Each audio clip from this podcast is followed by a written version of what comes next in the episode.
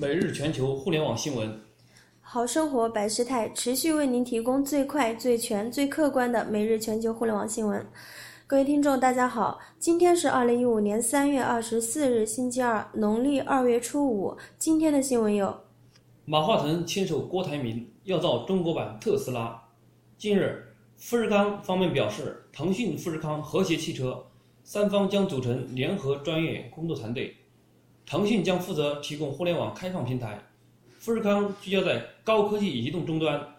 和智能电动车整合的设计与生产制造基础上，打造高效、便捷、节能、环保、安全、可靠的互联网加智能电动车。同时，凭借和谐汽车在高端汽车营销及服务领域的积累，提出互联网加智能电动车的商业模式。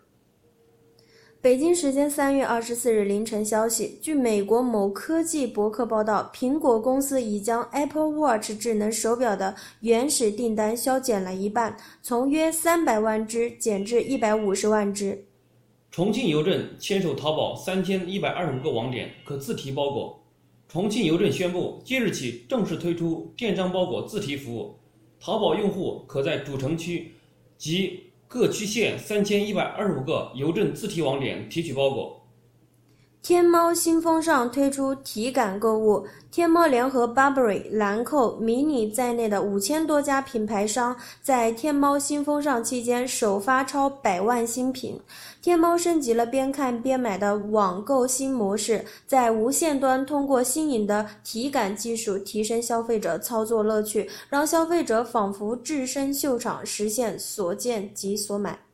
曾几何时。XP 时代的暴风影音就是万能视频播放器的代名词，是装机必备的软件之一。如今，万能播放器终于在2015年3月24日登陆 A 股创业板，而它旗下的产品也早已不是播放器这么简单。上午九点半，在深圳证券交易所大厅里，暴风科技 CEO 冯鑫敲响上市钟，标志着暴风科技正式登陆创业板。软件开发云端化网络平台 Coding 网络近日宣布，已完成由光速安正领投、IDG 资本跟投的千万美元 B 轮融资。这是 Coding 自去年七月宣布完成 A 轮融资后，时隔八个月的又一轮融资。魅族公布安卓5.0升级计划，连 MX2 都有份。微软与十一家安卓设备商合作，部分机型预装 Office。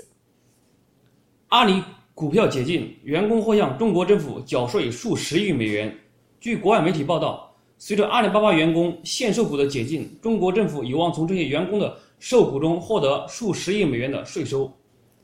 北京时间三月二十四日消息，据《华尔街日报》网络版报道，亚马逊旗下游戏视频直播服务提供商 Twitch 表示，该网站可能已经受到黑客攻击，但他不愿意透露攻击的具体细节。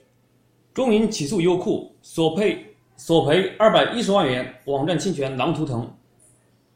感谢您收听由 Besttag 为您播报的每日全球互联网新闻。